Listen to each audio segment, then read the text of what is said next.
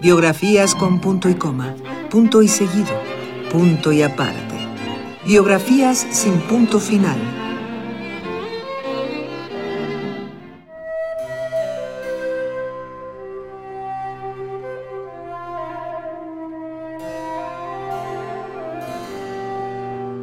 Hasta hace poco tiempo, escasos pensadores se habían interesado en el francés Denis Diderot. Ahora sabemos que fue una pieza fundamental en el desarrollo del pensamiento de la Ilustración.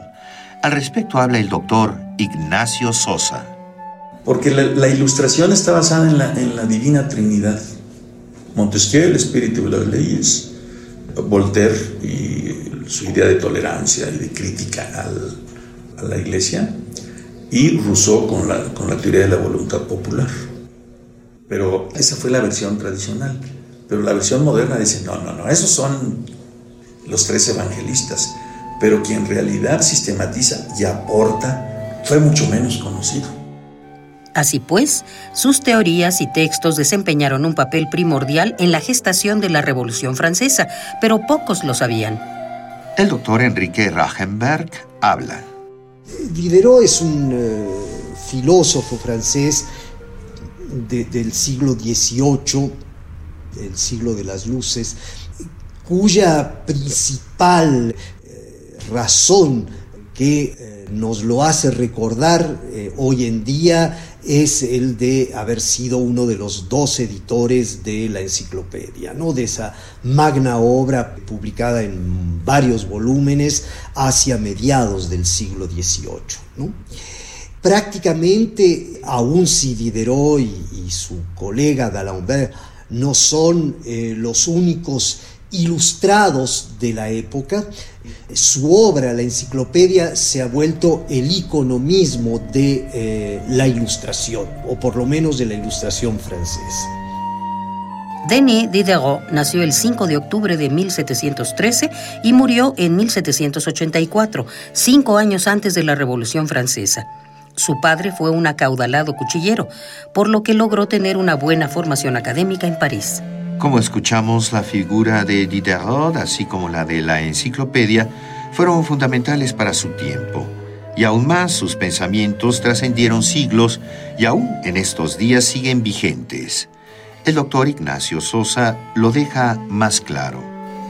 La relación política entre el gobierno y el ciudadano, tal como se maneja en la actualidad, tiene una clara influencia del siglo XVIII a través del el pensamiento que se generó en la ilustración.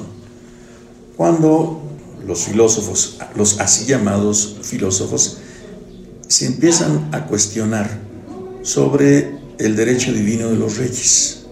Y a través de esta reflexión, el intelectual, quizá en su momento menos conocido, pero ahora equiparable a las figuras de Montesquieu, de Voltaire, y de Rousseau es Diderot. Este autor que, como, sea, como es bien sabido, es el gran promotor de la enciclopedia, es quien va a señalar puntos sustantivos que ahora son patrimonio de la humanidad entera. Esto es que hasta que aparece la ilustración, toda la legislación en forma absoluta hablaba única y exclusivamente de los derechos de los monarcas, de los derechos de los príncipes, pero no se hablaba de los derechos de los súbditos, de los derechos de los ciudadanos. En teoría política, la autoridad es aquella a la que se le reconoce la capacidad de mando y el súbdito o el ciudadano se le reconoce la obligación de obedecer.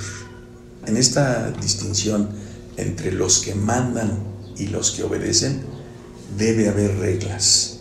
El que manda, ¿quién le ha otorgado ese poder? Antes se decía que era Dios. Y así el que obedecía, los súbditos, en realidad no estaban obedeciendo al gobernante, estaban obedeciendo en última instancia a Dios.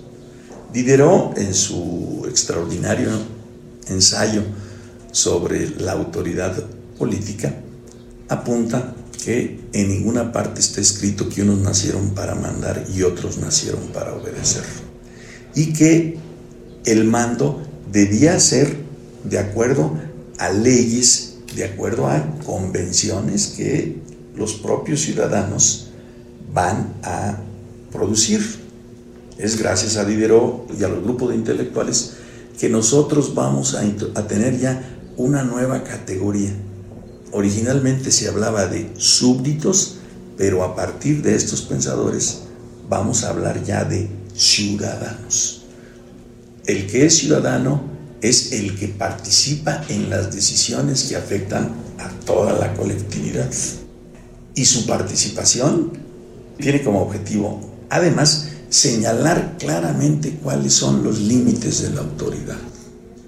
Por vez primera nosotros estamos viendo aquí ya el génesis de lo que después va a ser llamado pues, los derechos constitucionales, que no son otra cosa que los límites que la ciudadanía le impone al gobernante. Sin la notable eh, actitud de Diderot y de su grupo, no se puede explicar la Revolución Francesa. Aunque generalmente se habla, repito, de Rousseau y de la voluntad general, quien va a plantear esta visión moderna de la relación entre el gobernante y el gobernado es precisamente Diderot, que es el que lleva un paso adelante la tesis de Montesquieu sobre la división de poderes. Lord con el inglés, señala que el poder busca concentrarse y así existe la necesidad de dividirlo. Y la participación del ciudadano en la teoría política moderna es precisamente para evitar que el poder vuelva a concentrarse. Una vez que está dividido, así se debe conservar. Y para que se logre eso, es necesario crear una nueva mentalidad en el antiguo súbdito para que se transforme en ciudadano y sea capaz de defender sus derechos.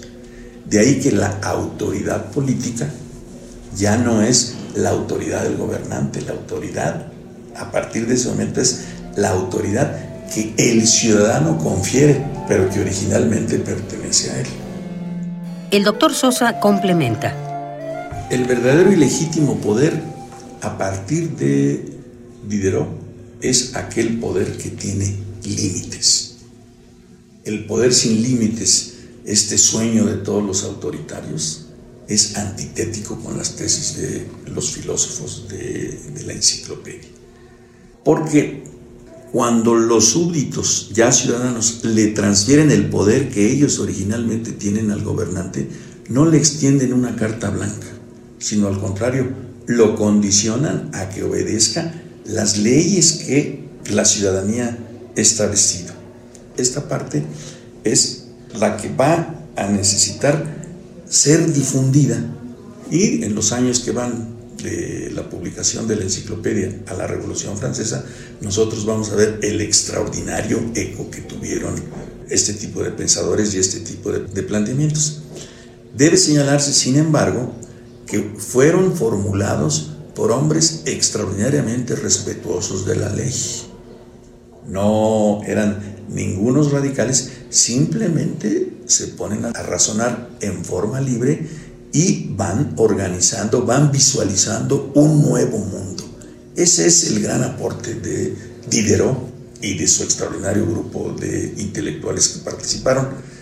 Las tesis no, no eran coincidentes, no iban todas hacia un mismo rumbo, tenían muchas contradicciones, pero gracias a Diderot, lo que nosotros hoy, eh, de lo que nosotros hoy disfrutamos, se debe a que los enciclopedistas enseñaron la actitud. Todo debe ser sometido a crítica. Nosotros no tenemos que creer en nada que no sea antes pasado por el filtro de nuestra propia razón. Biografías con punto y coma, punto y seguido, punto y aparte. Biografías sin punto final